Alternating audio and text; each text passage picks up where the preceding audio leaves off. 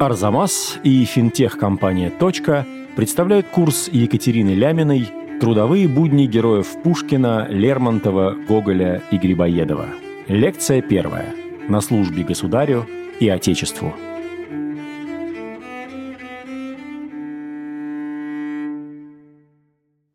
Этот курс лекций посвящен профессиям в Российской империи конца XVIII – первой половины XIX века.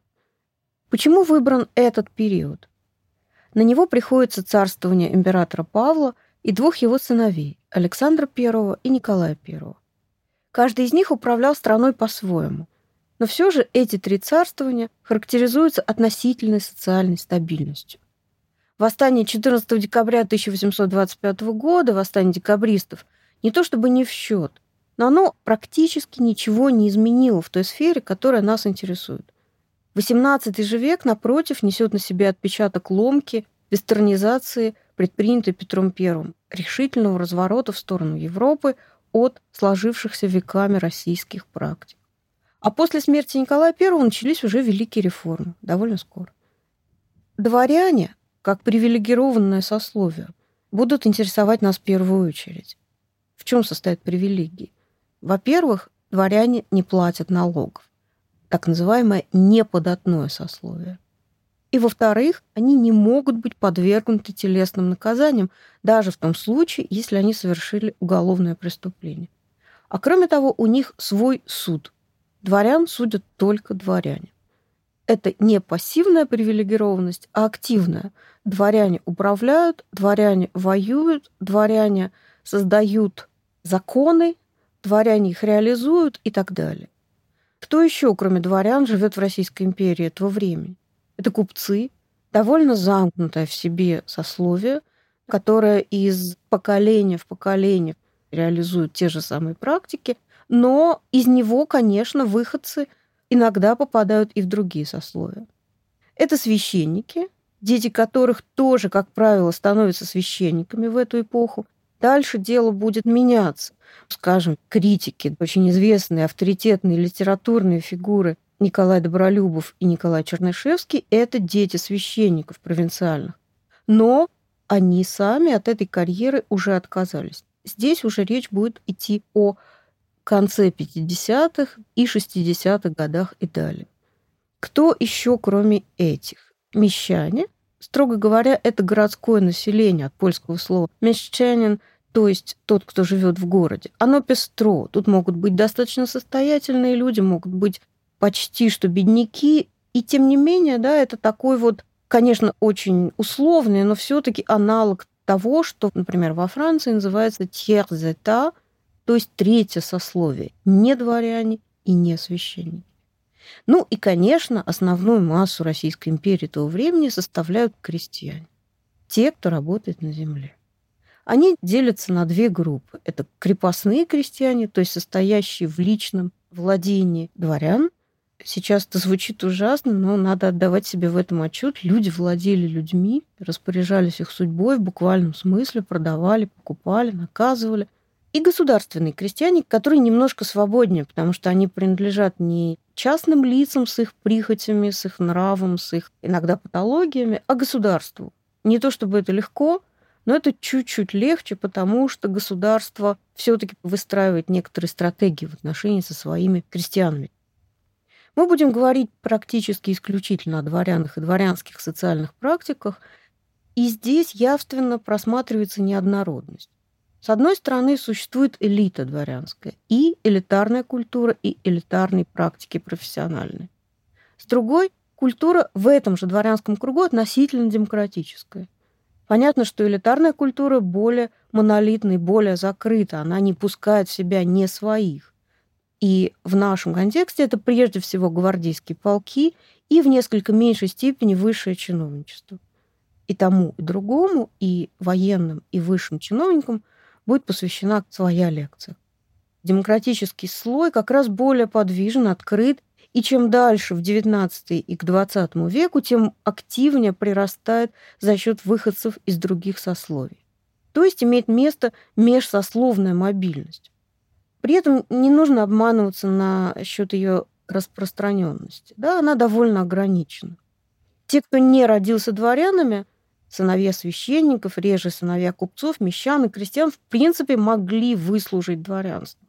Как личное, то есть дворянином становился конкретный человек. Оно возникало с появлением первого так называемого классного чина, 14 класса по табели о рангах. Мы скоро о ней поговорим. Так и потомственное дворянство, когда не только он становился дворянином со всеми вытекающими последствиями, привилегированностью, но и его дети. Это возникало, когда человек получал чин восьмого класса. Конечно, аккумулировав некоторый капитал, государственный крестьянин или мещанин мог записаться в купечество, это называлось так. Но вот этот ручеек был все-таки не очень полноводным. А все остальные оставались более или менее там, где родились. И каждый находился в своей такой клеточке социальной. Не значит, что из нее не было выхода. Это значит, что она была довольно четко определена, даже если человек двигался по социальному полю, да, как шахматная фигура переходит, согласно своим законам, с одной клетки на другую. И тут мы подходим к главной такой почти сакральной сущности, которая производила эти клеточки. Это табель о рангах. Именно табель в женском роде – хотя в других контекстах мы слово «табель» ставим вроде мужском. Табель о рангах была введена Петром I в 1722 году. Он придумал ее сам, хотя, конечно, ориентировался во многом на европейские практики, прежде всего немецкие. И окончательно сложилась к началу XIX века. Табель о рангах насчитывала 14 ступенек, они назывались классами. Первый класс высший, 14 низший. Все военные и гражданские чины определялись ею. Кроме них, в табель о рангах входили также придворные чины. Скажем, для второго класса это такие чины, как оберкамергер, обергофмейстер, оберьермейстер, обергофмаршал, обершенк, оберцеремонимейстер. Вы слышите совершенно ясно, это заимствование из немецкого языка. Каждый отвечает за свое. Например, шталмейстер за придворную конюшню, а гофмаршал за выходы к подданным и так далее.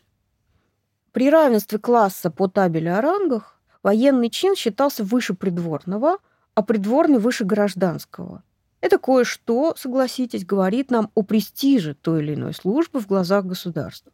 Военная, таким образом, наиболее престижна. В период, который нас интересует, чины в гвардии считались аж на два класса выше армейских чинов. И этим преимуществом нередко пользовались. Скажем, дослужившись в гвардии до небольшого сравнительно чина поручика, 11 класс, можно было перевестись в армейский полк с чином уже капитана, что, согласитесь, значительно более солидно звучит.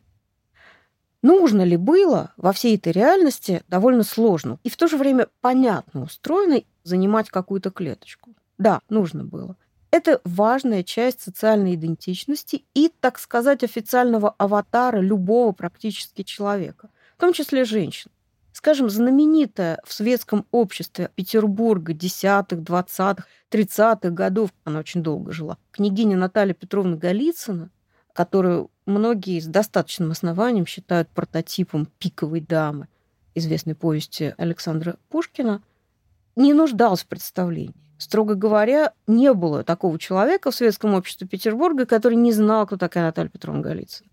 Она была авторитетом, к ней ездили за благословением на вступление в свет молодые девушки с матерями. То есть она была своего рода крестной матерью всего петербургского света. И тем не менее, в официальных документах она подписывалась Наталья Петрова, княгиня Голицына, вдова бригадира.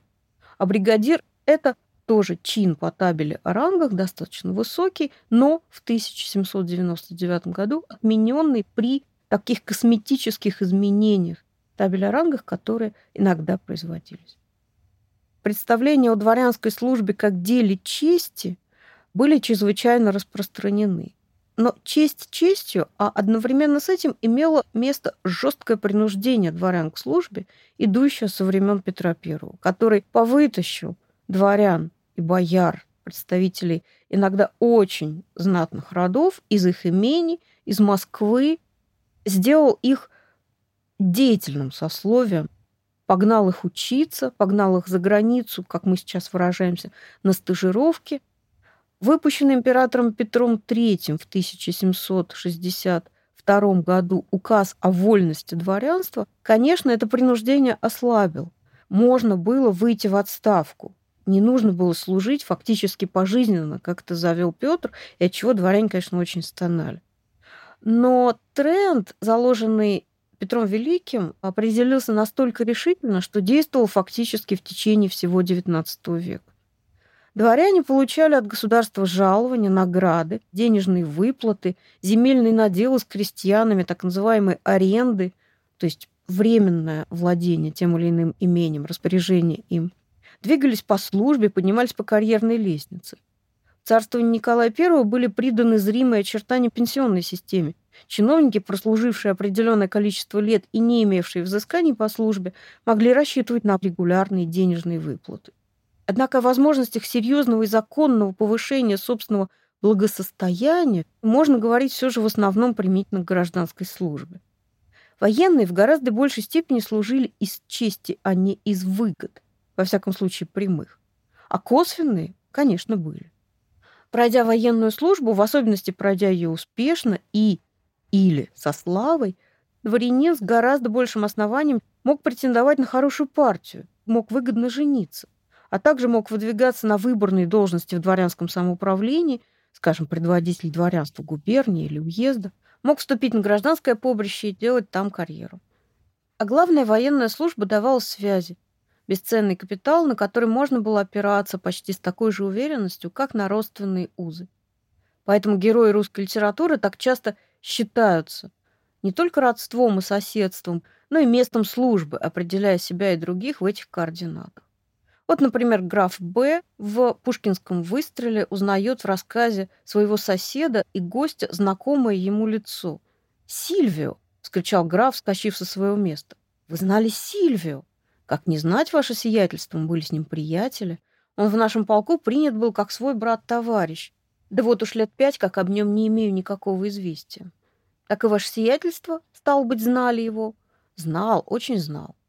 Выясняется, что Сильвия и граф тоже некогда служили в одном полку, три звездочки гусарском.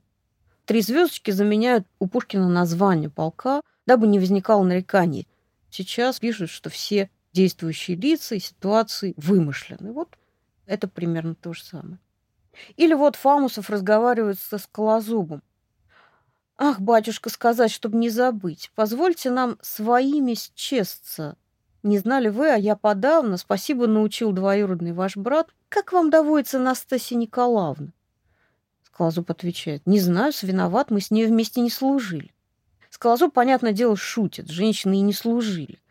Пожалуй, только при дворе, где представительницы самых родовитых фамилий могли состоять при той или иной особе императорской фамилии, императрицы или великой княгини или великой княжне, в качестве гофмейстерины или обергофмейстерины. И тогда они попадали, кстати говоря, в адрес-календарь. Сначала однотомная, а чем ближе к середине XIX века уже двухтомное ежегодное издание, где перечислялись все чиновники, служащие в Российской империи, а также некоторые военные офицеры. У военных были свои списки. При дворе женщины и девушки из богатых и аристократических семейств имели некоторые обязанности. И их же предполагала и позиция фрейлины. Но по военной части женщины, разумеется, не служили. И исключение здесь одно. Знаменитая Надежда Дурова, которая, приняв мужской облик, переодевшись в мужской костюм и остригши волосы, убежала и сделалась в дальнейшем корнетом Александровым, действительно воевала и действительно никто больше, ну, насколько, во всяком случае, известно, не повторял подобной рискованной и совершенно по тем временам просто сумасшедшей карьеры. Но нельзя не заметить, что для скалозуба, с которого мы начали, категория службы чрезвычайно важна и, в сущности, является единственной значимой. Собственно, он говорит, чтобы чины добыть, есть многие каналы. Многих каналов мы еще коснемся. А сейчас важный вопрос, чья деятельность в профессиональном отношении разнообразнее? у кого богаче выбор, и имелся ли вообще такой выбор. Представители привилегированного сословия, дворян, хозяев жизни XIX века или тех, кто принадлежит другим сословиям, кто свободнее себя чувствует? Один из возможных ответов – каждый ограничен по-своему и ограничен довольно существенно. Другое дело, что дворяне все на виду, А людишки помельче, как любили выражаться в то время, в гораздо меньшей степени. То есть за свою относительную свободу, вот эту возможность укрыться от всевидящего ока государства, они платят отсутствием привилегий. Дворяне же, которым разрешено почти все, что не запрещено законом, тем не менее имеют перед собой в сущности только две стези – военной и гражданской службы. Об исключениях из этой социальной траектории мы еще поговорим. В следующей лекции о самой престижной службе в Российской империи. Курс подготовлен совместно с финтех-компанией «Точка». Если вы хотите создавать и поддерживать сервисы для предпринимателей, смотрите вакансии на сайте «Точки» в разделе «Работа» по адресу .com/hr.